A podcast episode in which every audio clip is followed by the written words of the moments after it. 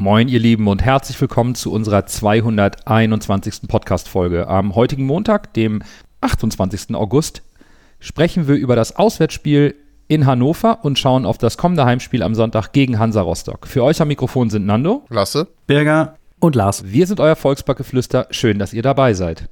Moin, moin, Hamburg, meine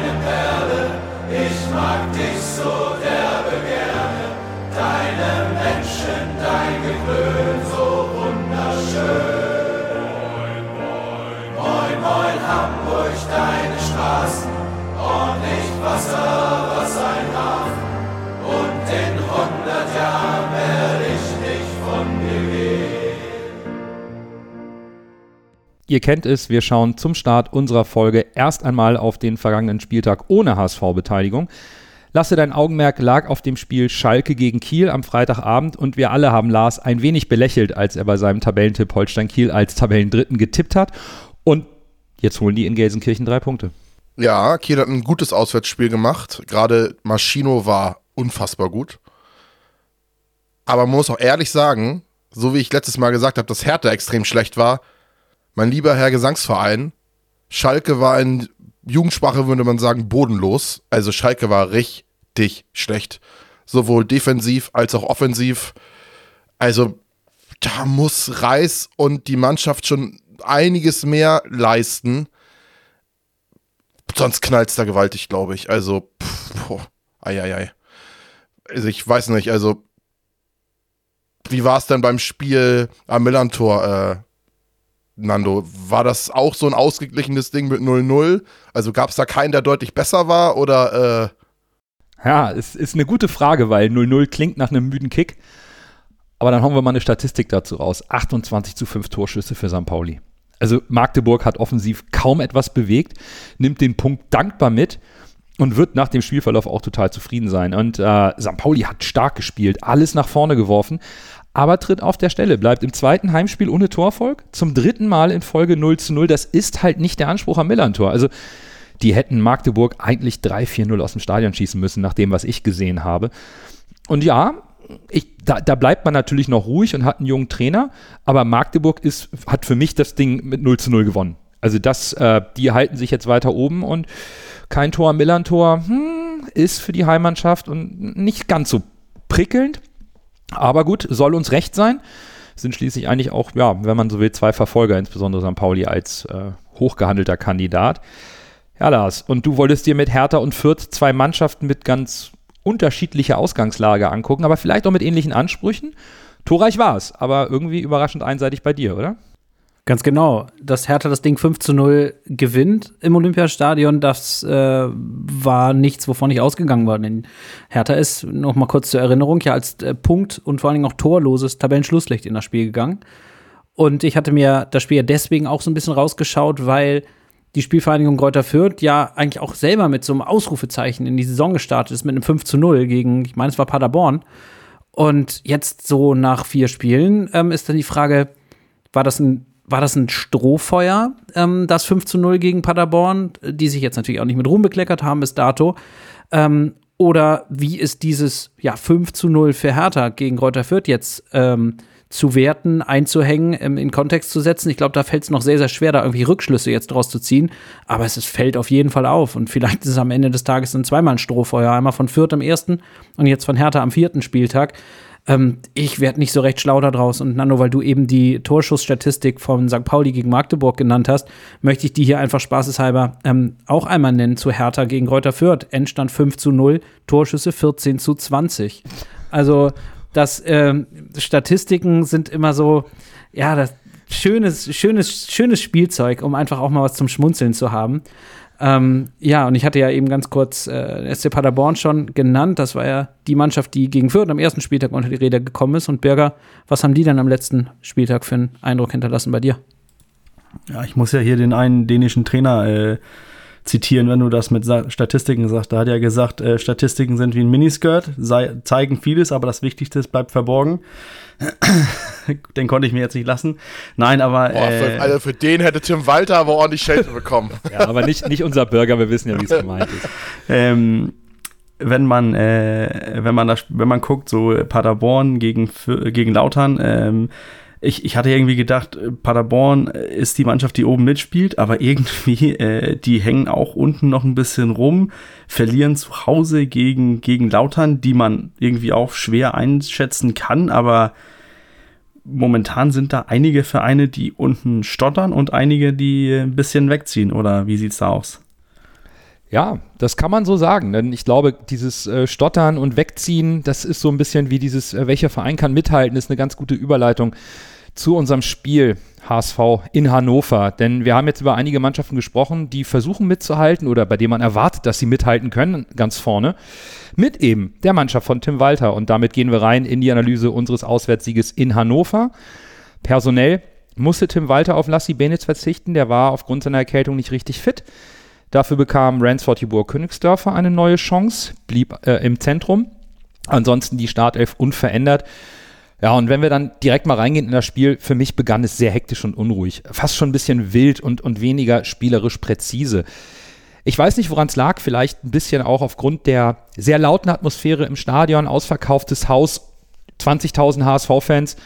Und ich hatte den Eindruck, dass Hannover mit diesem unglaublich intensiven Pressing von der ersten Minute an versuchen wollte, dem HSV den Schneid abzukaufen und eben auch die Auswärtsfans verstummen zu lassen. Und der HSV hingegen, die waren sehr konzentriert von Beginn an in den Zweikämpfen, defensiv gut sortiert. Was mir aufgefallen ist zu Beginn, dass der HSV versucht hat, hoch mit den beiden Außenverteidigern zu stehen. Sowohl Van der Bremt als auch Muheim haben teilweise tief in der gegnerischen Hälfte gestanden, um den Aufbau von Hannover 96 übers Mittelfeld zu unterbinden und dann eben die Dreierkette zu zwingen, lange Bälle zu spielen. Das HSV-Pressing war zwar in Summe als gesamte Mannschaft gar nicht so intensiv, aber diese hochstehenden Außenverteidiger, das fand ich schon auffällig und das hat dazu geführt, dass Hannover eben den Spielaufbau aus der Dreierkette machen musste und nicht ins Mittelfeld gebracht hat, in das massive, spielerisch starke Mittelfeld. Und dadurch gelang weder Hannover noch dem HSV so eine richtig gute spielerische Offensivaktion. Und da war kein richtiger Spielfluss. Auf beiden Seiten nicht. Und für mich war die Anfangsviertelstunde mehr so ein ins Spiel reinarbeiten. Zumindest ist das meine Stadionsicht, Lars. Wie war denn dein Eindruck vom TV zu, zu der Anfangsphase? Ich hatte ehrlich gesagt gar nicht so sehr das Gefühl, dass sich die Mannschaften, egal, sei es jetzt 96 oder der HSV, äh, wirklich in das Spiel reingearbeitet haben, so in der Anfangsphase, sondern ich hatte eigentlich von Beginn an das Gefühl, dass das äh, hast du ja auch beschrieben, dass gerade Hannover extrem giftig, extrem bissig war in den, in den Zweikämpfen. Über die gesamte Spieldauer zeigt sich dann zum Beispiel so ein statistischer Wert ähm, äh, der, der, der zugelassenen Pässe pro Defensivaktion. Und ähm, der liegt bei Hannover 96 nur bei 5, irgendwas und beim HSV bei 14. Und das zeigt für mich auch so ein bisschen, wie giftig und gallig 96, sobald der HSV den Ball hatte, eigentlich gestört und gestresst haben. Ähm, beim HSV ist mir dann gerade Mitte der, der ersten Halbzeit aufgefallen, das erste Mal so richtig präsent, das Fehlen von Lassi Benes bei uns im Mittelfeld als, als ordnende Hand und auch als der Spieler, der ähm, gerne mal für eine Tempovariation verantwortlich ist, der auch nach einer Balleroberung oder nach einem, einem Ballbesitz auch einfach mal ein Tempo rausnimmt, ähm, um einem Spiel eine Struktur zu verleihen. Denn das, und das würde ich sagen, war mit Sicherheit Matchplan von Stefan Leitl und Hannover 96. Der HSV hat keinen wirklich strukturierten Zugang und Zugriff in dieses Spiel gefunden, finde ich, bis Mitte der ersten Halbzeit. Und ähm, das nicht, weil der HSV oder einzelne Spieler des HSV underperformed haben oder einen besonders schlechten Tag hatten, sondern ich finde einfach, da, möcht, da gebührt es dann auch einfach dem Gegner, ein Lob auszusprechen. Das hat Hannover 96 und zwar auch anders, als es, äh, als wir bespielt wurden in, in der Vergangenheit, wo wir sehr, sehr große Probleme auch schon mal hatten. Das hat Hannover 96 ungeheuer clever und auch effizient gemacht, dem HSV eigentlich keine Möglichkeit gegeben, ins eigene Spiel zu finden, ohne dabei aber selber ähm, Räume zu geben, falls es doch mal funktioniert und der HSV in eine Umschaltsituation kommt. Und jetzt ist es so, auf, dem, äh, auf der, auf der XG-Tabelle oder dem, dem Strahl, dem Verlauf, äh, gibt es ein paar Ausschläge, insbesondere bei Hannover 96, so Mitte der ersten Halbzeit. Aber das finde ich gehört auch dazu, da, da hält Daniel Heuer Fernandes so, so, so einen Freistoß, der ungemütlich ist für einen Torwart, weil er so aufs Tor gedreht kommt. Aber da war für mich jetzt auch nichts wirklich hochkarätig, hochklassiges dabei, wo ich sage, das ist eine Situation, wo Hannover in Führung gehen muss.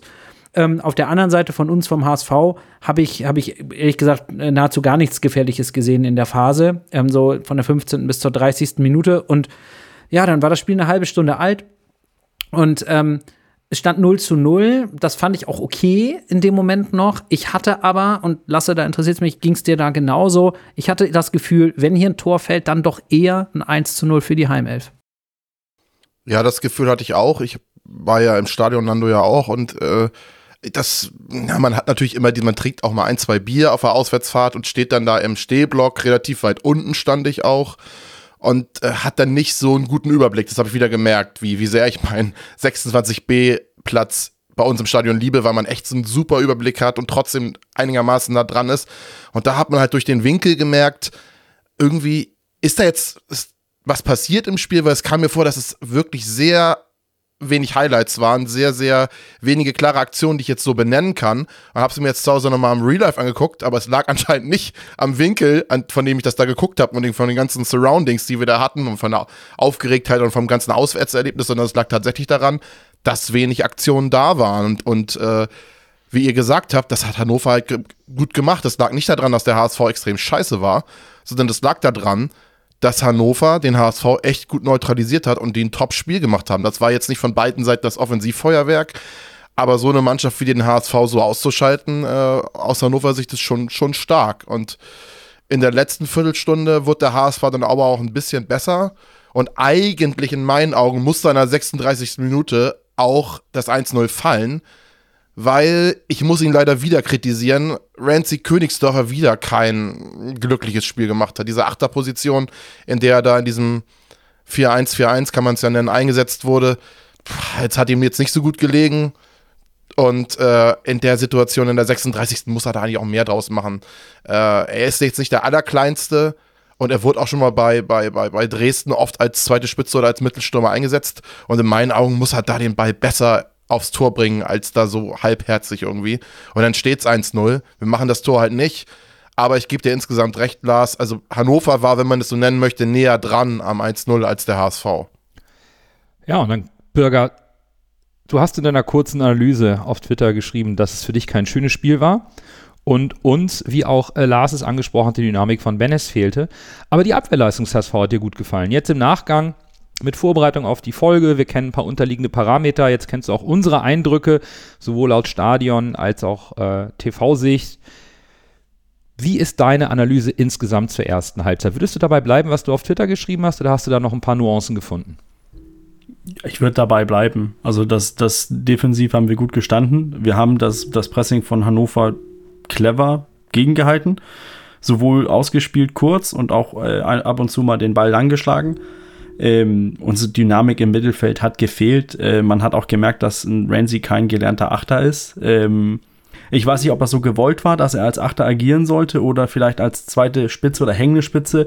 Auf jeden Fall hat er sich mehr als Achter aufgehalten und das war, ich, ich kann es nicht einschätzen, ob das jetzt gewollt war oder nicht, aber insgesamt die erste Hälfte war, es war kein schönes Fußballspiel, aber man muss auch, man muss auch die Reife von unserer Mannschaft anerkennen, finde ich. Und dieses, ähm, dieses Defensivverhalten, wo wir wenig zugelassen haben, wo wir dennoch in einem schlechten Spiel in der ersten Hälfte mehr geschaffen haben als Hannover. Hannover hatte, ich glaube, einen Schuss so richtig aufs Tor vor, zuletzt vor Pause von Köhn.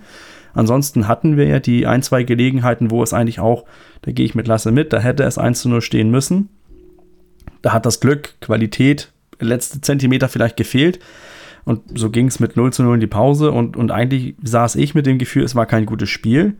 Aber wenn es ein Tor hätte geben müssen, hätte es zur HSV-Sicht sein. Und das ist ja im Gegensatz zu was, was du eben gesagt hast, Lars. Aber wir sind dann mit 0 zu 0 in die zweite Hälfte gegangen und die hatte dann seinen äh, ganz schnell einen ganz anderen aufgenommen. Oder wie, wie kam es, Lasse? Ich fand, dass der Beginn der zweiten Halbzeit äh, war sehr umkämpft tatsächlich. Äh, und wieder verpasst Königsdörfer leider das frühe 1 zu 0. Da Halstenberg den Ball gut mit der, mit der Hacke abblockt. Da muss man sagen, da hat man seine Qualität gesehen. Da stand er genau richtig und blockt diesen Schuss halt wirklich in, in Topspielermanier. Das muss man jetzt echt so sagen. Also der wird nicht umsonst so gelobt. Ich habe es ja ein bisschen gesagt, ich fand es ein bisschen übertrieben, diesen Hype um ihn. Aber nach diesem Spiel muss ich ernsthaft sagen, ich verstehe, warum der so hoch gehandelt wird. Der hat ein richtig gutes Spiel gemacht. Und in der Situation den Ball auch top abgeblockt. Und dann wäre das das 1-0 gewesen, dann hätte Ramsey einschieben können. Aber äh, ja, tatsächlich, wie gesagt, sehr umkämpft der Anfang, der Anbeginn der ersten Halbzeit.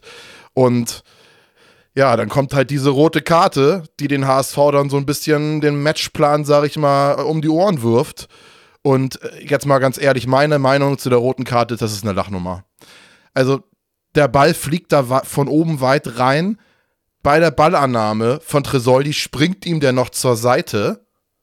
Und Ramos hält halt Tresoldi ganz leicht mit der Hand an der Schulter. Neben ihm noch Hatzikatunic und Van der Bremt.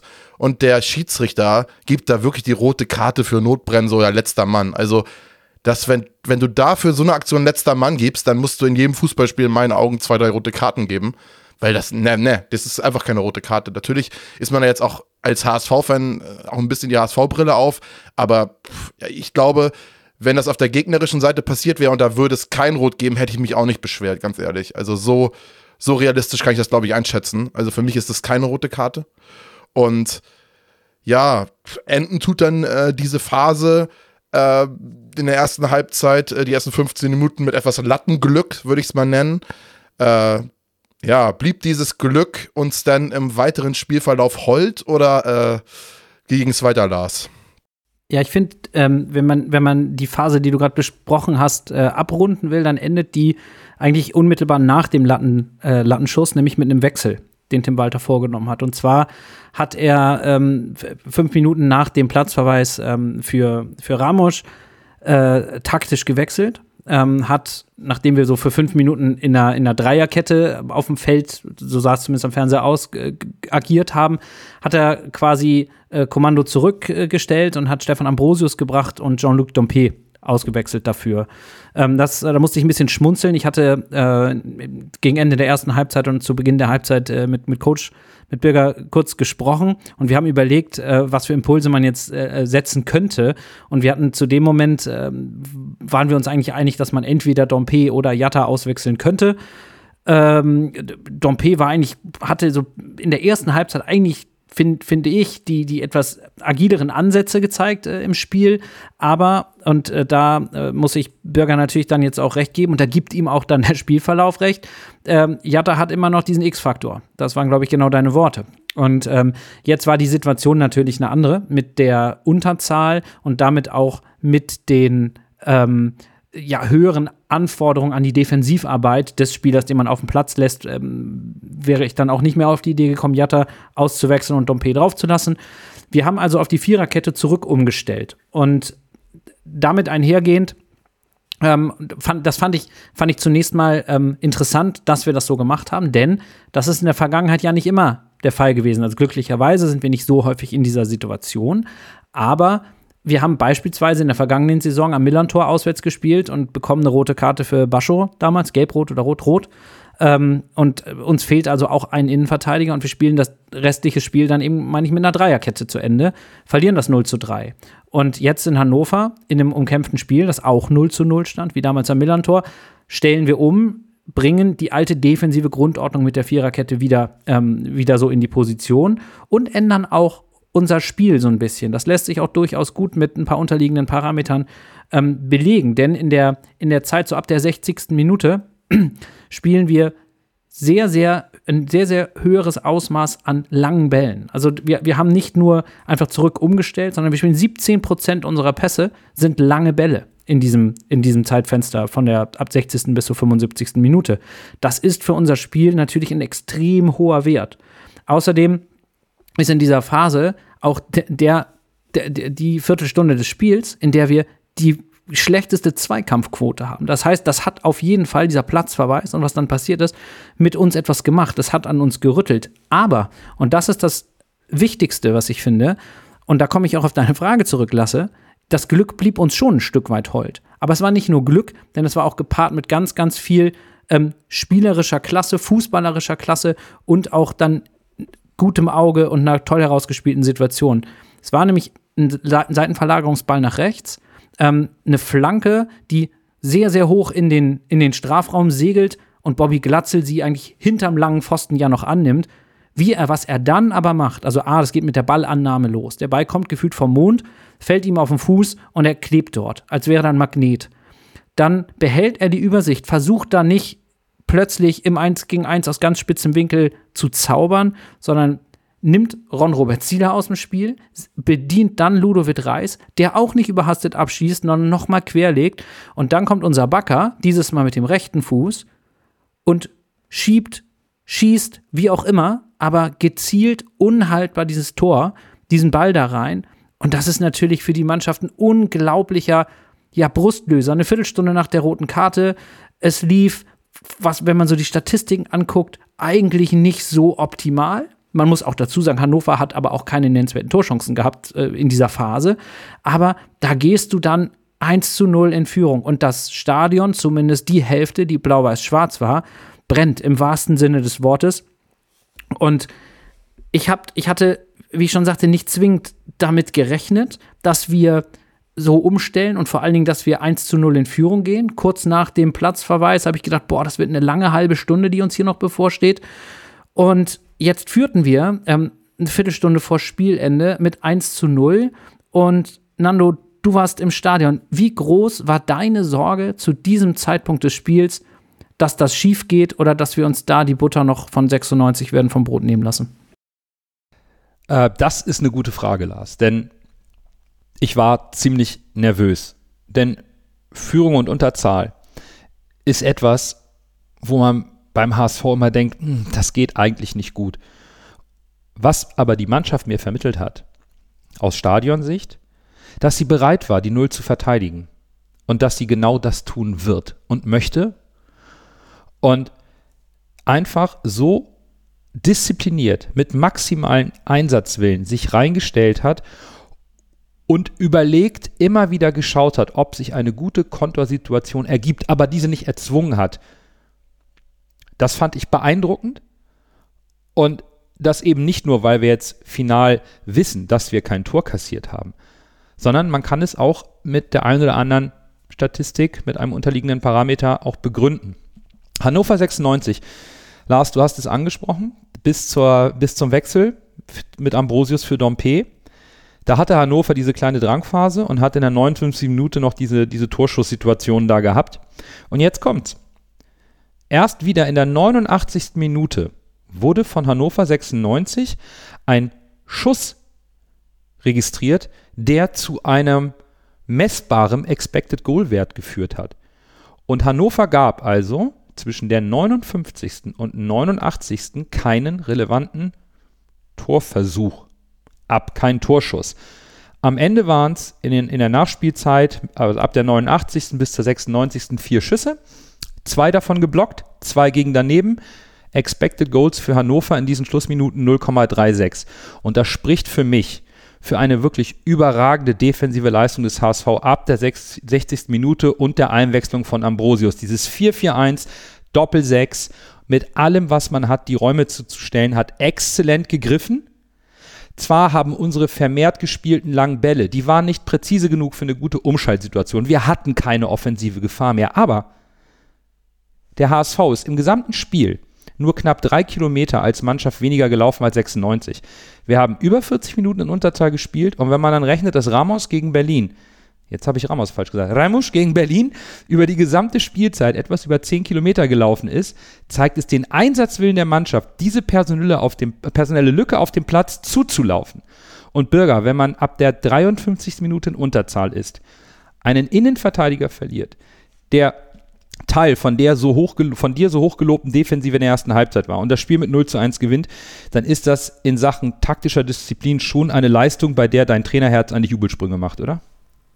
Also, wie Tim Walter die, die Unterzahl ähm, runtergecoacht hat, finde ich, ich sehr gut. Ich finde eigentlich den ersten, äh, das erste, was man getan hat, ist ja gesagt, gut, wir versuchen erstmal jetzt mit mit der Dreierkette vorne hat sich Dompe neben Glatzel orientiert. Hat, man hat dadurch versucht, auch Entlastungsangriffe starten zu können, hat versucht irgendwie was zu sagen, okay, wir versuchen hier dennoch ein bisschen Druck aufzubauen, hat ganz schnell herausgefunden, das funktioniert nicht, gewechselt, Dompe raus und dann hast du das ja gesagt, Nando, dieses flache äh, 4-4-1 und dann die Entlastungsangriffe einfach eiskalt gut dosiert, gut ausgespielt und nicht einfach aus irgendwelchen ähm, wahnsinnigen Situationen Angriffe gestartet. Man hat überlegt, wann lohnt sich es mitzulaufen, wann können wir Hannover in, in, äh, in, außer Balance fangen.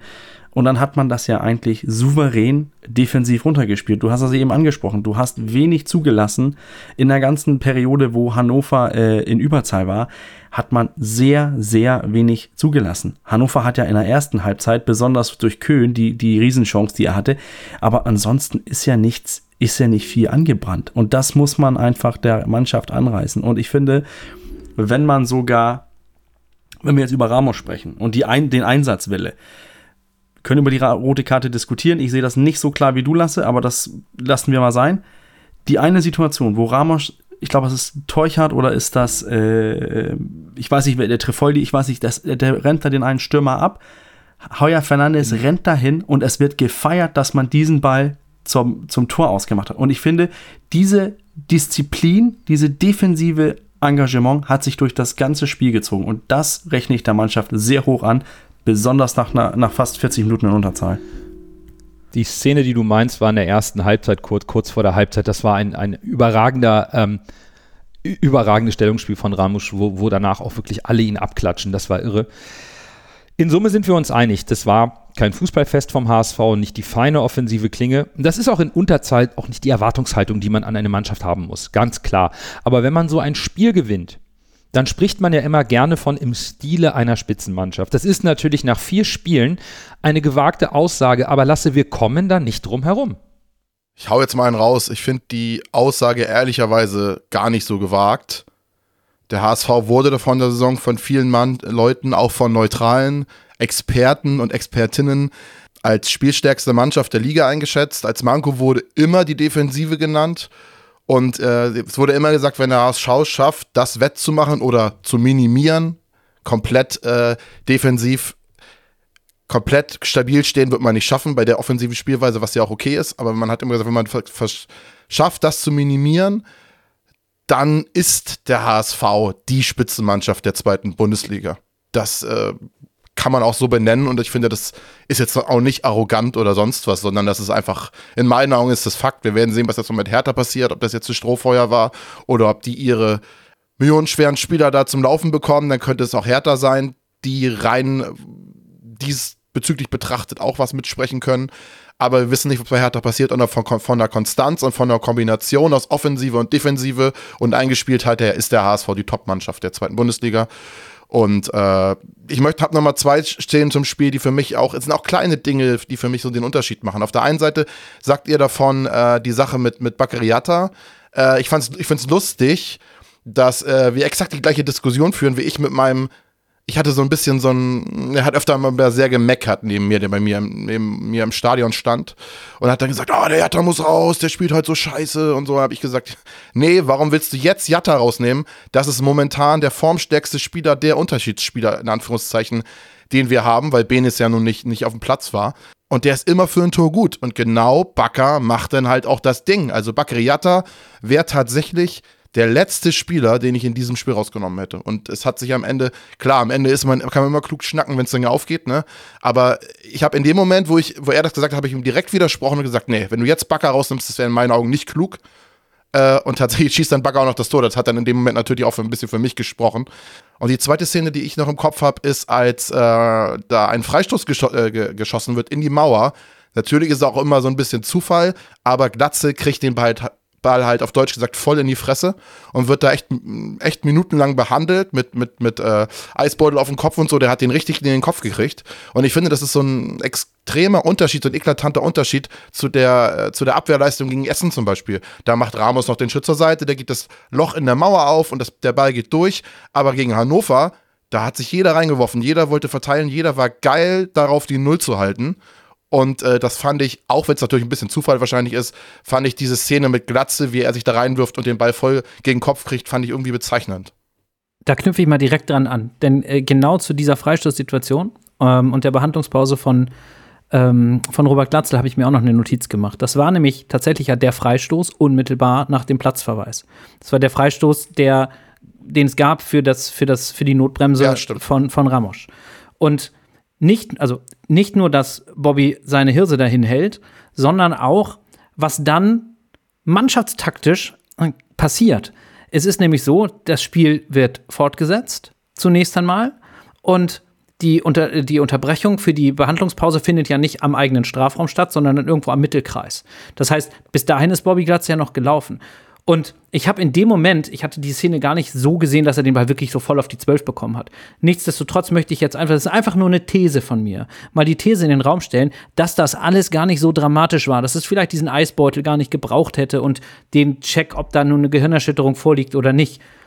Was aber passiert ist, ist, dass alle anderen Feldspieler zu Tim Walter an die Bank gelaufen sind. Das haben wir taktisch als Auszeit benutzt. Und das war perfekt, weil wir gerade einen Innenverteidiger verloren haben. Und es gab für uns auf dem Feld nicht eine Minute, wo der Ball rollte, in dem die Mannschaft nicht wusste, was der Trainer jetzt für eine Vorgabe aus dieser, in dieser Situation macht. Das heißt, wir haben nicht nur diese Verletzung, diese lange Verletzungspause gehabt und dieses was man positiv hervorheben kann, diese, diese, diese, sich nicht zu schade zu sein, da, da seinen Kopf reinzuhalten, sondern was dann passiert ist, finde ich noch viel, viel wichtiger. Denn da ist, und da hat nicht Tim Walter alle rangerufen, sondern die sind von selber gekommen. Da war dieser Wille und die haben auch, es hat auch nicht nur Tim Walter gesprochen, es haben die Spieler gesprochen. Das hatte fast was von so einer Handballauszeit, wo auch dann Führungsspieler sagen, wir machen jetzt dies und wir machen jetzt jenes. Das war ein ganz wichtiger Moment im Spiel, wo man, finde ich, auch am Fernsehen sehen konnte, dass hier nicht irgendeiner jetzt entscheidet und wir machen das so und so und so, sondern hier war zu sehen, hier ziehen jetzt alle an einem Strang und alle sind sich damit, da sind, alle sind damit d'accord, was jetzt passiert. Dazu kommt dann diese defensive Umstellung, habe ich schon, zuge- hab ich schon äh, was zu gesagt mit Ambrosius, die für mich ein absoluter Schlüssel ist, weil wir damit in der Grundordnung defensiv in der Kette zumindest mal das weiterspielen, was wir äh, zuvor gespielt hatten. Und Lasse, du hast es gerade gesagt, ich gehe damit im Stile einer Spitzenmannschaft. Denn es ist uns gelungen, einen Gegner, der mindestens ein Drittel des Spiels mit einem Mann mehr agieren konnte, der zu Hause spielt und der selber hohe Ambitionen hat, nahezu so kalt zu stellen, dass aus dem Spiel heraus keine nennenswerten Großchancen resultierten für Hannover 96. Und dann kommen wir auf das zurück, was wir auch vor der Saison bereits gepredigt haben, nämlich der HSV ist, egal wie es läuft, immer für ein Tor gut. Und genau das war auch der, äh, das passt wie eine Blaupause auf dieses Tor. Es fiel aus dem Nichts, aber es war kein Zufallstor, sondern es war dann trotzdem ein im, im, in der Entstehung erarbeitetes, aber dann erspieltes und vielleicht letztlich erzwungenes Tor. Und das ist dann im Stile einer Spitzenmannschaft. Ich bin voll d'accord, was du sagst, Lars. Also, man hat gesehen, dass die Mannschaft vom HSV ist zu Tim Walter hingelaufen, wollte Instruktionen, weil gre- greifen wir das jetzt an. Und im Gegenzug hat, ich glaube, das war, weiß ich, wer die Produktion gemacht hat, wurde auf Christian Leitl gef ge gefilmt. Und Leitl hat mit den Armen bewegt, hat versucht, irgendwie mehr Energie reinzupuschen. Und dabei hatte ich irgendwie so das Gefühl, die wissen nicht, wie die jetzt damit umgehen müssen weil wir machen was um, wir stellen was um und er braucht mehr Energie, um, um, um da irgendwie was rauszukommen. Und das war für mich auch ziemlich bezeichnend, dass, dass der erstmal sehen wollte, was macht der HSV jetzt. Denn ich glaube auch, dass er gedacht hat, okay, entweder stellt der HSV jetzt um auf eine Viererkette oder bleibt eine Viererkette, wechselt oder er stellt auf eine Dreierkette um. Und dann muss man sehen, wie kommen wir jetzt weiter und dann dieses im Sinne einer Spitzenmannschaft. Was ich auch für, was für mich auch bezeichnend ist, halt, dass wir zu Hause verdammt guten Offensivfußball gespielt haben gegen Schalke. Das haben wir auch gegen Hertha Berlin gezeigt. Dann haben wir auswärts ein bisschen Geschwäche gegen KSC. Gegen Essen war es auch problematisch. Jetzt auch gegen Hannover kein schönes Spiel. Aber wir haben alle Spiele entweder gewonnen oder einen Punkt mitgenommen. Wir sind verdammt schwierig zu schlagen, weil wir immer für ein Tor gut sind. Jetzt auch in Unterzahl, weil wir halt die Unterschiedsspieler haben, die mit deren individuellen Klasse das, das Richtige machen. Glatze hat's richtig gemacht, dass Reis auch weiterlegt auf Jatta und Jatta einfach reinschiebt. Das ist halt Qualität, die wir im Kader haben. Dennoch zu sagen, dass man einen gestandenen Zweitligaspieler wie Ambrosius einfach von der Bank reinwerfen kann und der dann die Defensive weiterhin stabilisiert, wie ein, ein, ein Ramusch das vorher auch getan hat. Also wir haben schon Elemente einer Spitzenmannschaft. Legt dann noch dazu, dass unsere wohl vermeintlichen direkten Konkurrenten, die hängen noch unten und, und haben den Saisonstart mehr oder weniger ein bisschen verkackt. Ja, äh, vielleicht kann man sogar sagen, oder zumindest aus meiner Sicht, dass es bis zur roten Karte es für mich nach einem klassischen 0 zu 0 Spiel aus. Also beide Mannschaften hatten irgendwie nicht die letzte offensive Konsequenz und auch nicht wirklich klar erspielte Chancen, zumindest nicht in Hülle und Fülle. Dass sich aber ausgerechnet die rote Karte auf das Spiel des HSV positiv auswirkt, das fand ich bemerkenswert. Ich fand Hannover bis dahin sogar einen Tick stärker. Köhn hat immer wieder ziemlich überragend unsere rechte Abwehrseite attackiert. Tresoldi im Strafraum immer wieder gefunden, auch wenn der von unserer Abwehr so gut markiert war und nur wirklich eine richtig gute Chance hatte. Aber der HSV gewinnt dieses Spiel in Unterzahlen. Es ist ein Sieg, der nicht nur Selbstvertrauen gibt, sondern vor allen Dingen den Spielern beweist, dass sich harte defensive Arbeit lohnt. Und wenn es wie gegen Hannover körperlich vielleicht sogar über die Schmerzgrenze hinausgeht, eben in Unterzahl, dann ist das vielleicht die Erfahrung, die auch eine Spitzenmannschaft formt auf dem Platz, dass du eben, wie ihr es gesagt habt, auch in Unterzahl in der Lage bist, mit deiner Qualität einen Gegner zu schlagen. Und wir haben ja gegrübelt nach den Spielen gegen den KSC und Rot-Weiß Essen ob und was eventuell irgendwie an fehlender Wagenburg-Mentalität da ist, ob sich der Schlendrian eingeschlichen hat und was das für Gründe haben könnte für beide Auftritte. Lars, du sagtest sogar, wenn es so weitergeht, dann sind wir weit über wäre den Anfängen hinaus.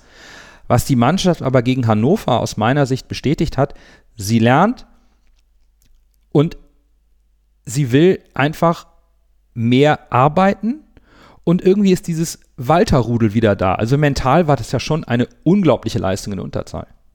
Was in den angesprochenen Spielen, also in Essen und beim KSC, was mich da ähm, besonders zu dieser Aussage dann äh, getrieben hat, war eben genau dieses fehlende Füreinander, dieses nicht füreinander einspringen, wenn es nicht so läuft. Und da hatte man zum ersten Mal nach ganz langer Zeit ja das Gefühl, hier stehen irgendwie doch wieder zumindest ein Stück weit Individuen auf dem Platz und keine Mannschaft, kein Team. Zumindest dann, wenn es Rückschläge gibt.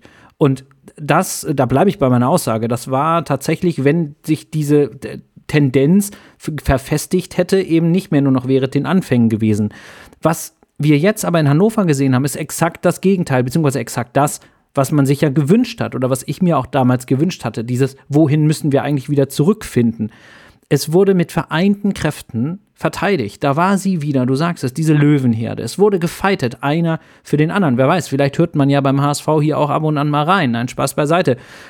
Dieses Selbstverständnis, das habe ich damals auch gesagt, ich glaube, es war nach dem Pokalspiel, das Selbstverständnis eines jeden einzelnen Akteurs in unserem System, in unserer Art Fußball zu spielen, dass wenn etwas nicht läuft, wenn ein Fehler passiert, wenn etwas eine Aktion misslingt, dass dann ein anderer da ist und versucht, es wieder auszubügeln. Das ist halt wahnsinnig wichtig, weil nur dann gehen die Spieler, ohne vorher drüber nachzudenken, ins Risiko und können das auch und das ist gewinnbringend. Dann können wir unsere Qualität richtig einbringen und dann sind wir in dieser Liga nicht nur verdammt schwer zu schlagen, dann werden wir auch in dieser Liga nicht oft genug geschlagen werden, als dass es für Platz 1 oder Platz 2 am Ende reicht. Da bin ich von überzeugt. Aber genau diese Selbstverständ dieses Selbstverständnis, das alle für einen kämpfen, um das mal kitschig zu sagen. Das habe ich in Hannover Gott sei Dank wieder gesehen. Und wer weiß, äh, diese mahnenden Worte, vielleicht waren sie für irgendwas gut. Nein, aber genau in diese Kerbe wollte ich damit schlagen. Und ich bin wahnsinnig happy und glücklich zu sehen, wie die Spieler sich noch während des Spiels, auch noch schon, als es schon noch 0 zu 0 stand, ihr habt es gesagt, sich gegenseitig angefeuert haben, heiß gemacht haben und genau diese, ähm, ihr könnt uns gar nichts, ähm, als, als, als Team sind wir zu stark, Mentalität habe ich gesehen und ähm, ja, das äh, ist einfach das Beste an diesem Spiel. Ich finde auch, äh, Lars, du, ich, aus meiner Sicht gehe ich wieder mal sehr, äh, sehr mit dir. Also ich, ich bin da ganz deiner Meinung. Eine Sache, was das auch zeigt, ist halt, dass wir haben jetzt drüber gesprochen in der Anfangsphase, Oha Reis fehlt. Da hat Benes übernommen. Ja, wir haben Benes vermisst, aber man hatte auf der Bank auch einen Ferrei, der hat nicht gespielt, der kam nicht mal zum Einsatz, weil ich glaube, Renzi hat, hat gespielt, weil Tim Walter meint, der hat sich vielleicht besser im Training präsentiert. Ich weiß, Ferrei kam auch ein bisschen angeschlagen zurück, aber ich muss auch gestehen, jetzt Ramos, zwei Spiele Sperre, ich, ich bin mir nicht sicher, ob jetzt äh, Sonntag gegen Rostock soll, soll ein, ein Haier reinrücken in die Innenverteidigung. Ist es Ambrosius? Ein Schonlau sogar? Wir haben auch plötzlich eine ne Breite im Kader. Und solange wir die Ergebnisse stimmen, können wir fragen und machen, was wir wollen über Tim Walters Dispositionen. Aber momentan behält er recht. Ein Öztunali, der zentral spielen könnte, hat auch nicht gespielt. Kommt rein, sichert was mit. Also wir haben auch eine Breite im Kader und solange die Ergebnisse stimmen, solange die Mentalität stimmt, werden wir sehr, sehr schwierig zu bespielen, weil wir auch Möglichkeiten haben, von der Bank und auch vor dem Spiel den gegnerischen Trainer und die gegnerische Mannschaft ein bisschen vor Dilemmas zu setzen, was wir in der letzten Saison nicht so oft hatten. Für mich sind es äh, zwei Faktoren. Einmal, was ihr gesagt habt, äh, dass jeder wirklich auch jetzt, es war ja das gleiche wie gegen Hertha zu Hause, dass jeder einfach hinten mitarbeitet. Und man hat so ein bisschen, wenn man das so ein bisschen plakativ sagen möchte, irgendwie, ich glaube, die Null halten hat die Mannschaft so ein bisschen angefixt gegen Hertha und es ist mittlerweile auch im Walter-System sexy zu verteidigen und sich mit hinten rein zu, nach hinten reinzuschmeißen. Das ist für mich eine Sache des Einsatzes, ja, aber es ist auch das, was ich immer gepredigt habe. Tim Walter spielt auch jetzt in der Abwehr defensiver und einfacher. Und ich finde, das wirkt sich aus. Äh, widersprecht mir, wenn ihr das anders seht, aber ich sehe da schon eine deutliche Anpassung des Walter-Systems und nicht mehr ganz so viel gefährliches Spiel, wenn schon eine gefährliche Situation entstanden ist. Also für mich sieht das schon nach einer Systemanpassung und nach einfacherem Innenverteidigerspiel aus. Das, was ich mir immer gewünscht habe, tatsächlich. Aber das hat Tim Walter von Beginn an so gespielt in dieser Saison. Es hat nur noch nicht so ganz gegriffen. Aber ja, ja, diese, okay, diese, ja, das, das, das, das, diese Fair ganzen, Point. diese ganzen Rotationen, die wir am Anfang gesehen haben, das macht er in dieser Saison ja schon mal gar nicht mehr. Also das muss man Tim Walter auch irgendwo ähm, zugestehen. Er hat angekündigt, das System anzupassen. Das hat er getan. Es hat vielleicht an der einen oder anderen Stelle noch nicht so richtig gegriffen mit Ramusch und Ja, Hatzikadunic. So, es hat dann zwei, drei Te ähm, ähm, Leistungsspiele gebraucht, Punktspiele, um da reinzukommen. Gegen Hertha hat es dann geklickt und gegen Hannover in Unterzahl auch.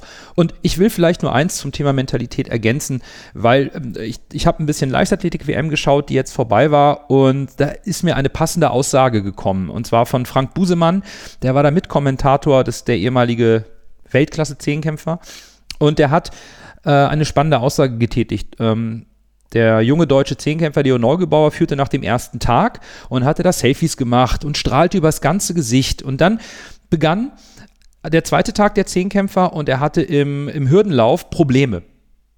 Und sein Gesichtsausdruck war ein ganz anderer. Da war die Lockerheit weg, er verkrampfte dann auch in der nächsten Disziplin und verspielte so ein bisschen seine Führung.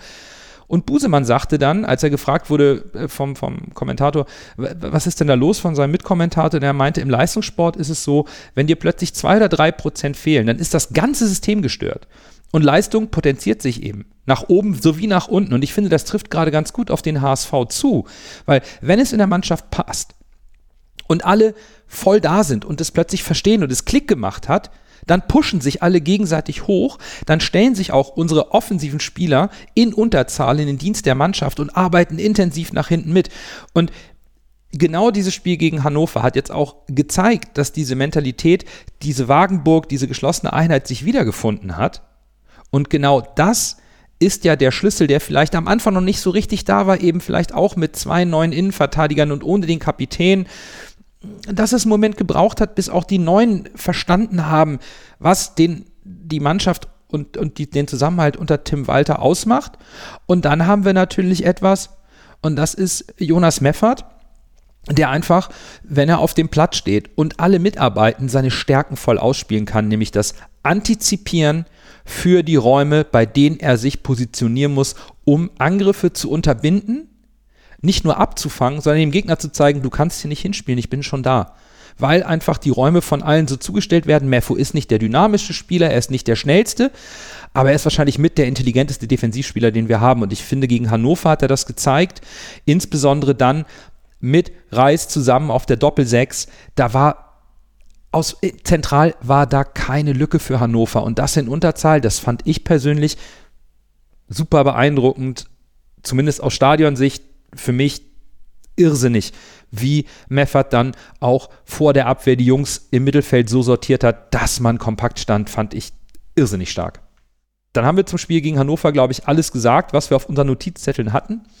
Und wie einige von euch mitbekommen haben, Lasse und ich waren in Hannover vor Ort, haben auch einige von euch getroffen, eine tolle Zeit auf dem Fanfest äh, vorab im U-Turn gehabt und dann auch vorm Stadion. Aber Lasse, du willst noch ein paar Grüße loswerden. Ja, genau. Wir waren ja mit ein paar lieben Leuten, wie du es eben gesagt hast, schon beim Fanfest, äh, sowohl HSVN und HannoveranerInnen und äh, ja, so ein bisschen auch paar Twitter-Community und äh, Podcast-Community. Hat echt Spaß gebracht. Äh, auf der Hintour tatsächlich wurde meine Zugfahrt äh, sehr kurzweilig, weil ich echt eine ganz tolle, nette, lange HSV-Unterhaltung mit zwei äh, HSVern hatte. Das ist einmal Michi und Thorsten, liebe Grüße an dieser Stelle. Ich hoffe, ich habe euch jetzt hier als Hörer gewonnen. Äh, hat mir sehr viel Spaß mit, eu mit euch gemacht. Äh, schreibt doch gerne mal einen Kommentar unter die Folge oder gibt uns Bewertungen oder sowas. Äh, würde mich freuen, wenn wir irgendwie hierüber in Kontakt bleiben. Äh, ja, äh, das auf der, an der Stelle und an sich dann nochmal die Auswärtsfahrt nach Hannover ist halt immer für HSV-Fans eine 10 von 10, das muss man echt sagen. Super friedliche Stimmung, man respektiert sich gegenseitig, man trinkt mal ein Bier miteinander. Äh, die, die Lage des Stadions ist halt wirklich, das ist, ja, muss, man muss es leider sagen, die Lage ist noch ein bisschen geiler als das Volksparkstadion da am Maschsee, ne? Äh, bei bestem Wetter 1000 Biergärten drumherum, das ist schon, da kann man schon den, gut, den Tag gut verbringen, auch außerhalb des Stadions, sag ich mal.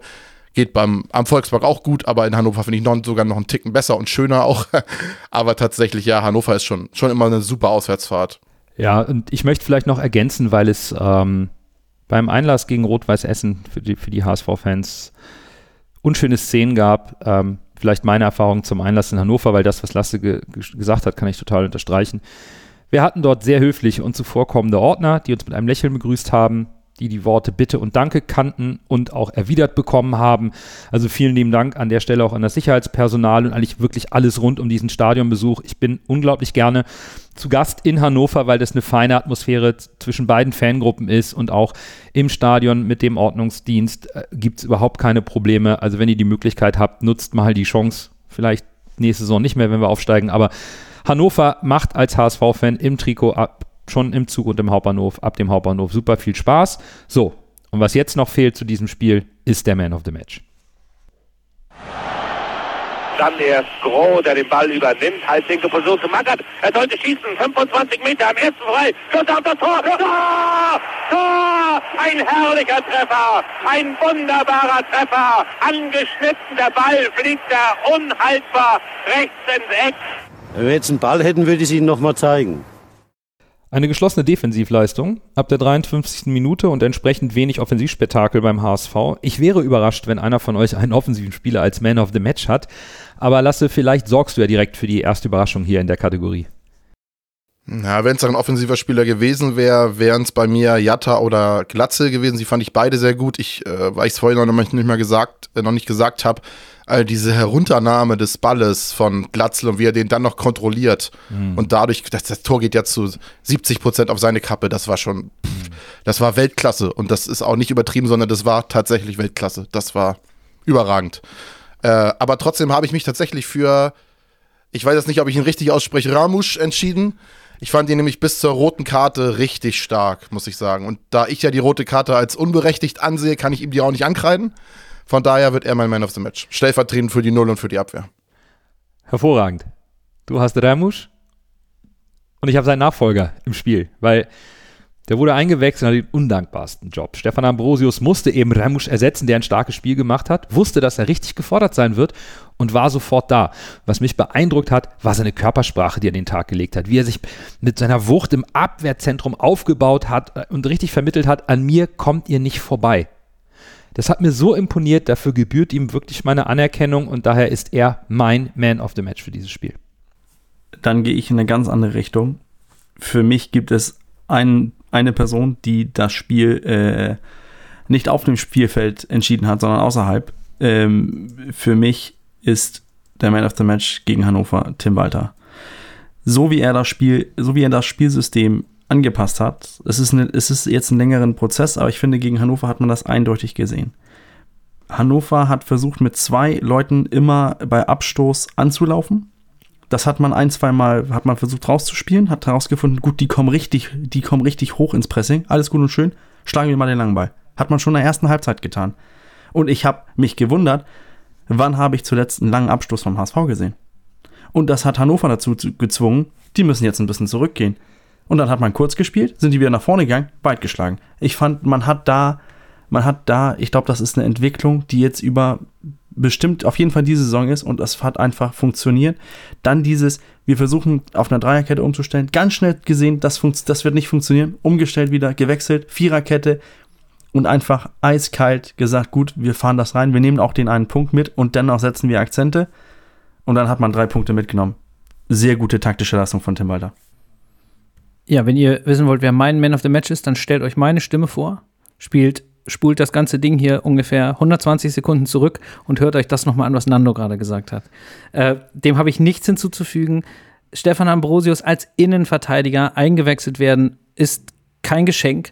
Er kommt kalt, denn es ist auch nicht so, dass sich der Wechsel abzeichnet. Er kommt kalt von der Bank und ist von Sekunde null an da und steht für mich auch so ein bisschen stellvertretend für all das, was Birger eben gesagt hat, nämlich für, diesen, für die Umstellung. Er ist so ein bisschen die, die Symbolfigur dafür, dass wir diese letzte halbe Stunde mit dieser defensiven Stabilität haben übers äh, ins Ziel gebracht. Stefan Ambrosius, mein Man of the Match. Ja, und unsere Hörerschaft ähm, genießt jetzt unsere Trainer- und Defensivwahlen und lacht sich ins Fäustchen, weil die haben auf Platz 3 Ferro, auf Platz 2 Bobby Glatzel und auf Platz 1 und das auch mit Vorsprung Baccariata und somit herzlichen Glückwunsch an unseren Backer zum Man of the Match gewählt von unserer Hörerschaft. Die sind also auf Platz 1 und 2 in die Offensive gegangen. Und in die Offensive gehen müssen wir am Sonntag auch um 13.30 Uhr denn da wird das Volksparkstadion ausverkauft sein beim Topspiel 1 gegen 2. Zu Gast ist Hannover, äh, Hannover, Hansa Rostock natürlich. Eine Mannschaft, die nicht nur stimmgewaltige Fans mitbringt, sondern überraschend gut in die Saison gestartet ist. Wir haben den aktuellen Tabellenzweiten nicht so hoch getippt und ja, bis jetzt lagen wir daneben und die Frage ist halt natürlich, Lars, äh, waren die Abgänge im Sommer so nebensächlich, dass Hannover irgendwie Störenfriede losgeworden ist? Du meinst Hansa. Ähm, äh, Hansa, oh Mann. ähm, das, ganz ehrlich, da bin ich mir nicht sicher. Ich habe mich schlau gemacht und ich habe geguckt und man, man sieht auf Abgangsseite natürlich den ein oder anderen Namen, den man auch kennt, der dort die Mannschaft verlassen hat. Ähm, ich habe so ein paar Namen, die ich gleich mal so separat ein bisschen vorstelle und ihr werdet merken, das sind alles tendenziell eher zunächst mal defensive Akteure. Das verwundert ja erstmal, zumindest solange wir noch nicht auf die Zugangsseite gucken, das macht ja Lasse im Nachgang, ähm, wenn man dann bedenkt, dass der FC, der FC Hansa, nicht Hannover 96, in den ersten vier Spielen vier Gegentore hat und damit eins weniger als wir. Denn als Abgänge sind da zu nennen auf zum einen der Innenverteidiger äh, Ryan Malone, der Stammspieler in der vergangenen Saison war. Der ist zum FC Ingolstadt in die dritte Liga gewechselt und zwar zusammen mit Lukas Fröde, der im defensiven Mittelfeld in der vergangenen Saison Stammspieler bei Hansa Rostock war. Auch verlassen hat die Mannschaft und da mag der ein oder andere schmunzeln, aber er hat immerhin 23 Mal gespielt in der vergangenen Saison. Unser alter Bekannter Rick van Drongelin, der war ausgeliehen, der ähm, agiert jetzt in der, ich glaube, in der türkischen Super League ähm, und hat dort auch zu Saisonbeginn ähm, seine Einsätze bekommen. Das heißt, da ist erstmal defensiv schon Stammspielerpotenzial der vergangenen Saison auf der Abgangsseite zu sehen und der ja vielleicht erstmal vom Namen her ähm, ja, bekannteste oder prominenteste Abgang ist dann doch ein offensiver. Das ist nämlich äh, John Verhook, der zum Ligakonkurrenten VfL Osnabrück gewechselt hat, hat 28 Spiele in der vergangenen Saison gemacht und ähm, ist sicherlich auch etwas, wo man sich bei Hansa schon über längere Zeit auch überlegt hat, wie kann man so jemanden ersetzen. Zumal der Abgang von Verhoek ja nicht ganz geräuschlos war. Da gab es wohl auch ein paar atmosphärische Störungen. Aber er hat eben auch nur zwei Tore in der letzten Saison geschossen. Und vielleicht war erkennbar, dass der mittlerweile 34-Jährige kein konstanter 15, 15 bis 20 Tore Stürmer ist wie in der Saison davor. Da stellt sich natürlich die Frage, Lasse, Qualität, Zugangsseite, wie sieht es da aus? Warum klappt das so?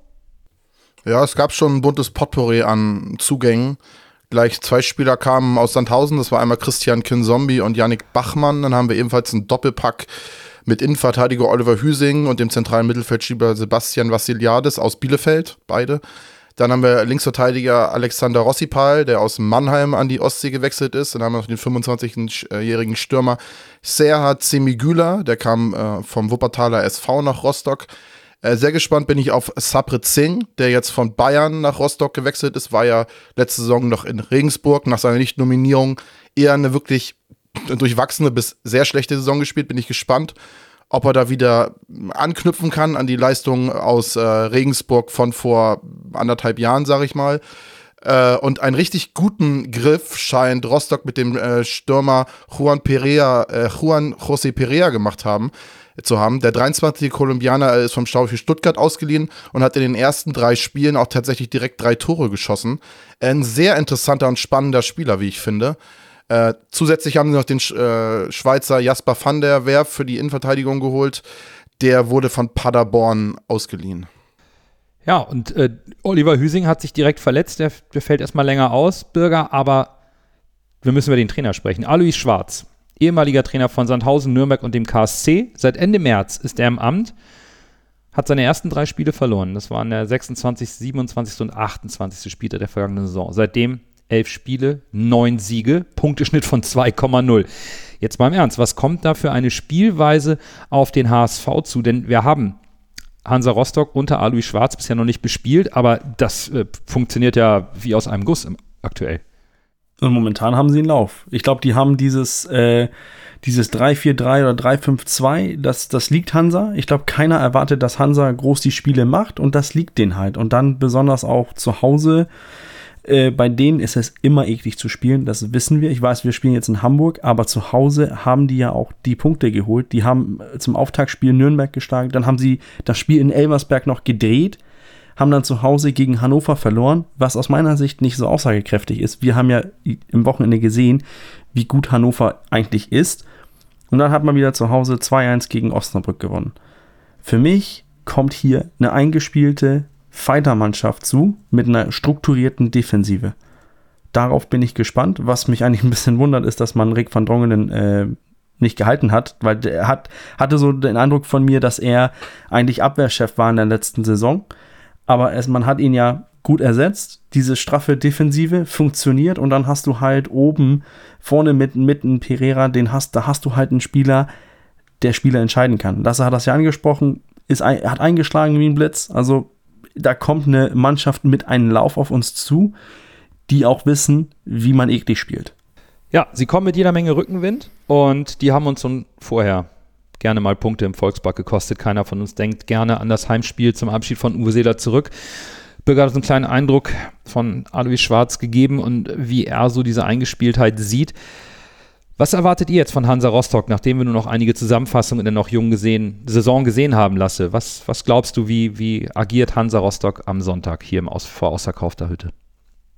Ja, das Hansa Rostock auswärts in Hamburg, ich sage immer so ein bisschen Prestigeduell Nord, Nordost gegen Nordwest, würde ich mal sagen, dass die da alles auf dem Platz lassen werden. Ich glaube, das ist echt nichts, worüber wir reden müssen, weil das ist, glaube ich, Standard für die, gerade bei diesem Auswärtsspiel in meinen Augen ist es, wie Bürger gesagt hat, so eine klassische Kampfmannschaft, die momentan auch ein bisschen Glück hat und auch überperformt in meinen Augen. Ich habe mir mal so die XG angeguckt. Also der HSV hat insgesamt gesehen 2,11 XG äh, pro Spiel laut footystats.org.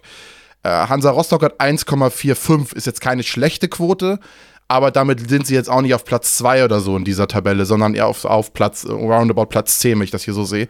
Äh, also die sind schon gut, aber auch nicht so gut, wie die Tabelle in meinen Augen momentan aussagt. Genau das Spiel gegen Elversberg, da haben sie eine Menge Dusel gehabt, das Spiel noch zu gewinnen. Äh, also es spielt auch viel Glück mit rein. Ja, das ist, wie gesagt, die werden aus einer gesicherten Defensive äh, starten und dann versuchen, Nadelstiche zu setzen. Da bin ich mir ziemlich sicher. Es, alles andere würde mich überraschen, wenn sie da plötzlich ein offensives Feuerwerk abfackeln. Ja, genau. Äh, Hansa hat ja seine neun Punkte im Vergleich zu unseren zehn halt auch mit sieben geschossenen Toren geholt. Wir haben elf geschossene Tore. Insofern passt das dann auch vielleicht schon wieder ganz gut zu den XG-Werten, zumindest in der, in der Tendenz. Ähm, ich glaube tatsächlich, abgesehen jetzt natürlich vom, äh, vom, vom, Prestige, was insbesondere natürlich auch die Fanszene äh, besonders hochhält, hat Hansa Rostock, wenn sie am äh, Wochenende in Hamburg auflaufen, erstmal gar nicht wirklich was zu verlieren. Denn sind wir, sind wir, sind wir ganz ehrlich, Punkte im Volkspark sind garantiert nicht fest eingeplant bei Hansa. Das wären immer Bonuspunkte. Und das, deswegen jetzt kommen sie zusätzlich dazu auch noch mit einer relativ breiten Brust und dem Selbstverständnis, das, was sie sich so vornehmen, trägt Früchte und funktioniert.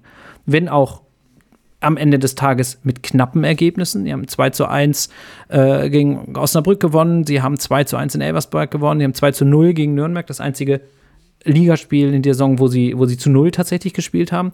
Aber das waren halt im Grunde knappe Spiele. Und die kommen jetzt an und die können uns ärgern. Das haben wir, Nando, du hast es gesagt, im vergangenen Jahr gesehen. Ich erwarte sie aber nicht so, ich sag mal, busparkend und abwartend und von vornherein mit der Attitüde auf den Platz kommen. Wenn wir am Ende hier mit 0 zu 0 runtergehen, haben wir das Spiel quasi gewonnen, sondern ich erwarte schon, dass die richtig gallig und, und, und, und biestig sein werden und auch ganz ganz, ganz äh, direkt versuchen werden, dem HSV weh zu tun und auch versuchen werden, selber zum Abschluss zu kommen und Tore zu schießen, ohne jetzt ein großes Feuerwerk abzubrennen. Wir müssen da wahnsinnig aufpassen und ich glaube, es, äh, wir sind äh, gut beraten, wenn wir, Otto Rehage würde von der kontrollierten Offensive sprechen, wenn wir da nicht ähm, uns verleiten lassen, ähm, mit Vollgas nach vorne ähm, das Verteidigen von vornherein äh, außer Acht zu lassen, getragen von 57.000 minus äh, 10% Auswärtsfans. Ähm, das ist ein gefährlicher Gegner der mit breiter Brust kommt und der mit neun Punkten wahrscheinlich schon drei Punkte über dem Soll steht aktuell. Was mir bei Rostock ein bisschen Sorge macht, ist so ähm, vielleicht der einzige Negativpunkt, den ich aus dem Hannover-Spiel mitgenommen habe, nämlich dass ähm, der sprintstarke Derek Köhn, dass der sehr oft laufen konnte auch wenn nicht viel Zählbares dabei heraussprang. Aber man hat gemerkt, dass eben auch ein Van der Bremt noch neu ist und trotz seines Tempos das ein oder andere Mal Köhn aus den Augen verloren hat. Und bei Rostock kommt ein ähnlicher Spielertyp auf uns zu, der aber noch etwas weiter vorne spielt und das ist Kai Pröger. Und ich weiß, die Zahl ist nicht immer so aussagekräftig, aber Kai Prögers Topspeed ist aktuell 34,34 laut Bundesliga.de. Köhn 33,9. Also da kommt Speed. Und Pröger spielt mittlerweile nicht mehr rechts im Mittelfeld oder rechts außen, sondern als zweite Spitze neben dem von Lasse angesprochenen Perea. Also dieses immense Tempo kommt auf unsere Abwehr zu und es zeigt, dass Rostock sehr gefährlich im Umschaltspiel sein kann. Die werden nicht mitspielen wollen, aber sie werden dieses Umschaltspiel aufziehen wollen, wenn wir nicht aufpassen. Also tief stehen, versuchen uns zu überspielen, auch über die gesamte Breite des Platzes mit diesem massiven Mittelfeld. Und ich weiß nicht. Also Ramos wird uns rot gespielt fehlen, das wissen wir jetzt. Schonlau ist wieder fit, wie die Abwehr aussieht, werden wir mal sehen. Wir haben hoffentlich wieder einen fitten Benes, einen fitten Feray. Tim Walter hat die Qual der Wahl für die Offensive. Aber im Gegensatz zu Hannover erwarte ich nicht dieses hohe Pressing, sondern eben weniger Umschaltmoment für den HSV, sondern eher aus der Spielkontrolle agierend Bürger. Weniger lange Bälle, mehr schnelle Kombinationen und Breite im Spiel des HSV, um vielleicht auch das Umschaltspiel über Pröger zu unterbinden. Wäre das so deine Marschroute? Ich glaube zumindest, dass es äh, für uns ein gutes Zeichen ist, dass ein Ferrei wieder einsatzbar ist. Und man hat gesehen, dass er auch mit, mit Schalkes Abwehr, sobald er einfach ein bisschen Platz bekommen hat, hat er die auch schwindig gespielt. Äh, der ist wieder fit. Und dann hast du dennoch die Möglichkeit mit einem sehr Spiel, sehr formstarken Bennis ist noch da, Reis ist wieder zurück. Wir können aus vollen, äh, aus, aus allen Löchern schießen, mehr oder weniger. Heißt für mich auch, dass äh, das Spiel aus meiner Sicht nicht nur durch die Startelf entschieden wird, sondern auch aus die potenziellen fünf Einwechselspieler. Also Tim Walter kann da auch umstellen und man hat gesehen gegen Hannover, wir sind uns nicht mehr zu fein, um den, den langen Ball zu schlagen. Also ich, ich glaube, da muss man auch sehen, wie, wie Rostock agiert, wie offensiv die agieren wie, oder wie defensiv die agieren und danach kann man auch wieder umstellen. Also wir haben da die Möglichkeiten, wir sind auch zu Hause, wir sind im Volkspark, wir sind Favorit, aber für mich glaube ich schon, dass ein Ferrei könnte gegen Rostock eine Schlüsselrolle einnehmen. Ich habe ja eben schon gesagt, dass ich eine Gefahr darin sehe, zu offensiv zu agieren. Und ähm, ich habe in meinem in meiner Schattenaufstellung einfach genau das im Vorfeld auch mal durchüberlegt und bin zu dem Ergebnis gekommen, dass es eigentlich total schön wäre, wenn wir elf Feldspieler aufstellen könnten. Denn jetzt haben wir, Bürger, du hast es gerade gesagt, Feray wieder da und Benisch wieder da.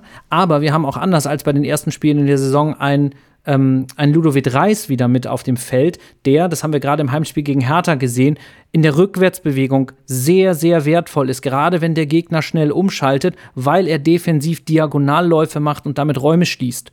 Was gerade gegen eine Mannschaft, die auf Umschaltmomente ausgelegt ist, ein sehr, sehr gutes Faustpfand für die Konterabsicherung und überhaupt die defensive Stabilität sein kann. Deswegen kann ich mir beim besten Willen nicht vorstellen, dass Tim Walter Ludovic Reis aus der, aus der Mannschaft nehmen wird und somit bleibt Zumindest dann, wenn wir mit unseren beiden Außen äh, spielen wollen, für entweder Feray oder Benisch in meiner Überlegung erstmal nur der Platz auf der Bank.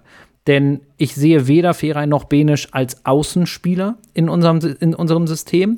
Das wäre dann schon wieder eine andere Spielanlage. Das möchte ich überhaupt nicht sagen, dass das nicht funktionieren würde. Ich gehe aber davon aus, dass wir mit den schnellen Außenspielern spielen und da sehe ich eben diese beiden Spieler nicht. Und das wird für mich eine der spannendsten Fragen sein am, am Sonntag, eine Stunde vor Spielbeginn, wenn die Aufstellungen kommen. Ähm, und im Zweifel äh, liest man sie ja zuerst mal und puzzelt sich dann, dann selber im Kopf hin und hat dann noch mal eine Stunde gespanntes Warten darauf, wie sich das dann tatsächlich auf dem Feld darstellt. Ähm, unterm Strich ist Tim Walter jetzt in der Situation, ähm, Luxusprobleme lösen zu müssen oder vielleicht sollte man besser sagen, zu dürfen. Ich bin auch vor allen Dingen noch gar nicht bereit, meinen Tabellentipp anzupassen. Ich habe Hansa Rostock auf Platz 18 getippt und denke weiterhin, dass die aktuelle Stärke oder die Punkteausbeute von Hansa eine Momentaufnahme ist. Ihr habt die Mannschaften angesprochen, gegen die sie gewonnen haben. Und ja, man muss erstmal da neun Punkte draus holen, aber da haben wir ganz andere Kaliber geschlagen. Der HSV ist für mich Favorit und hat eben diese alle Möglichkeiten im Kader, um Rostock defensiv über 90 Minuten zu beschäftigen. Ich würde Rostock früh und hoch pressen, damit sie diese kontrollierten langen Bälle in, die eigenen, in unsere Hälfte nicht schlagen können, die uns eventuell in ungünstige 1 gegen 1 Laufduelle bringen könnten. Aber ich erwarte von unserer Mannschaft viel kontrollierten Ballbesitz im Mittelfeld und eben schnelle Tempowechsel im letzten Drittel, um die Dreierkette mit Dompe und Jat über außen zu attackieren, während wir im Zentrum eben überladen, um dieses Fünfer Mittelfeld zu attackieren. Wobei lasse, wir wissen um das Tempo von Immanuel Ferrei. Man könnte auch einen Ferrei auf die Außenbahn stellen, um dann noch eine spielerische Komponente reinzubringen, oder? Ja, ich rechne ehrlicherweise damit. Ich rechne damit, dass Benes spielt, ich rechne damit, dass Reis spielt, ich rechne damit, dass Meffert spielt. Aber ich rechne tatsächlich auch damit, dass äh, Ferrei spielt. Und ich glaube, Jatta ist momentan auch gesetzt durch seine Form. Von daher wird in meinen Augen Dompe weichen. Man könnte auch mit der Doppelspitze spielen. Da ist dann Jatta aber vielleicht auch nicht so gut aufgehoben neben Glatze. Man könnte, ja, das ist die Frage, ne? Also ich rechne damit, dass Dompe weicht und Ferrer in die Stadtformation rückt auf der Außenposition oder als irgendwie verkappter Zehner oder da gibt es ja einige Ideen. Von daher, äh, und einiges Ferrer auch gar nicht so langsam. Also von daher, ich denke nee, schon, nee, dass ihm das passt. Wäre natürlich ein bisschen eine andere, andere Rolle für ihn. Aber äh, das, der ist so, der ist so spielgewandt und äh, das wird er hinkriegen. Von daher, und ich glaube ich tatsächlich auch, also man sollte nicht kopflos in das Spiel gehen und versuchen, alles nach vorne zu werfen. Aber ich glaube, sobald der HSV ein frühes Tor schießt, ist dann auch die Glückssträhne von Hansa Rostock, glaube ich, auch vorbei. Ein Punkt, ich gehe vollkommen mit dir, Lasse, mit Ferai auch für Dompe. Was mir auch bei Ferai besser gefällt als Dompe, ist sein Gegenpressing. Ja. Sobald wir irgendwie eine, eine, kleine Gefahr hat, dieses Presssignal, das fängt er sofort auf und das damit, glaube ich, hat, wird Rostock es schwer haben und deswegen werden wir auch mehr Druck aufbauen können und diese Befreiungsschläge werden seltener kommen von denen. Deswegen war ich mir nicht in Zweifel, dass ein Ferai starten wird. Ist doch spannend, dass äh, wenn wir schon so diskutieren, was muss sich dann Alois Schwarz für Gedanken machen, was für eine Urgewalt im Volkspark auf ihn wartet und was Tim Walter aus dem Hut zaubert. Das gucken wir uns dann am Sonntag in Ruhe an und jetzt werden wir zum Abschluss noch einmal einen Blick auf den fünften Spieltag werfen. Ich werde nach unserem Spiel am Sonntag zur Erholung in Ruhe das Parallelspiel VfL Osnabrück gegen SV Elversberg anschauen, also im Real Life oder in, der, in ein paar Zusammenfassungen, um einen Eindruck der beiden Aufsteiger zu bekommen, insbesondere Elversberg, dann der nächste Gegner unseres HSV nach dem Spiel zu Hause gegen Rostock ist. Lars, wo willst du hinschauen am Wochenende? Naja, nachdem, äh, nachdem wir dann Elversberg gespielt haben, spielen wir dann ja direkt äh, danach nochmal auswärts und dann in Osnabrück. Insoweit äh, guckst du dir direkt unsere beiden nächsten Gegner an. Und da bin ich dann natürlich ganz besonders gespannt auf deine Erkenntnisse, die du dann in der kommenden Woche mit uns, mit uns teilen kannst. Ich ähm, werde mich mal am Freitag ganz gemütlich auf die Couch setzen und mich von der Fortuna und dem KSC unterhalten lassen ähm, ich bin gespannt. Da spielen zwei Mannschaften, die jetzt am vergangenen Spieltag, ähm, die Fortuna Düsseldorf 5 zu 0 auswärts in Elversberg, der KSC auch mit einem 2 zu 0 Sieg äh, Erfolge eingefahren haben, die ja beide grundsätzlich ähm, ambitioniert in die Saison gegangen sind. Und da erwarte ich eigentlich ein munteres Spielchen. Ähm, und bin gespannt. Das sind ja grundsätzlich Konkurrenten, definitiv, wenn es darum geht, am Ende die obere Tabellen, äh, in den oberen Tabellenregionen zu sein. Da kann es sicherlich, sicherlich lohnen, mal ein genaues Auge drauf zu werfen. Ich habe am Freitag und am Samstag leider eher weniger Zeit, Fußball zu gucken. Da bin ich ein bisschen busy an den Tagen. Von daher werde ich versuchen, äh, dann auch im Real Life oder vielleicht, wenn ich 13 Uhr noch ein bisschen Zeit habe, Magdeburg gegen Hertha zu gucken. Magdeburg ist ja nun sehr stabil und Hertha ist im Aufwind oder auch nicht. Das werden wir dann rausfinden, nachdem wir das Spiel geguckt haben. Also für mich wird es äh, spannend sein, was Lautern und Nürnberg machen. Also das Topspiel Samstagabend. Ich kann die beiden Mannschaften überhaupt nicht einschätzen. Dann fährt Lautern nach äh, Paderborn und gewinnt da. Nürnberg dreht noch das Rot Roten Kartenfestival. Also aus die Mannschaften wäre ich nicht schlau und da werde ich ein bisschen drauf achten. Es ist der letzte Spieltag vor der Länderspielpause und das Transferfenster schließt in den kommenden Tagen. Für ein wenig Aufregung ist also schon unter der Woche gesorgt. Wir kennen alle das Transferziel des HSV auf Zugangsseite. Es soll ein defensiver Mittelfeldspieler sein. El Fadli ist der Name, der im Raum steht, aber das, naja, ist kompliziert. Wir gucken mal, was noch passiert und ob uns noch einige unserer jungen Spieler oder Ergänzungsspieler verlassen. Zum Abschluss der Folge gratulieren wir unserer HSV-Frauenmannschaft zum ersten Saisonsieg in der zweiten Bundesliga bei der zweiten Mannschaft von Eintracht Frankfurt. Dank einer starken zweiten Halbzeit gewannen die Derns mit 1 zu 4 und die spielen einen sehr offensiven Fußball, hat ein bisschen was von Tim Walter Ball und äh, können bisher auch klar mithalten in der zweiten Liga. Das nächste Spiel unserer ersten Frauenmannschaft ist auch am Sonntag, dem 3.9. um 11 Uhr. Dann können wir hoffentlich am Sonntagnachmittag zwei Heimsiege unserer beiden Zweitligamannschaften bejubeln und dann hören wir uns nächsten Montag wieder. Bis dahin, bleibt gesund und nur der HSV.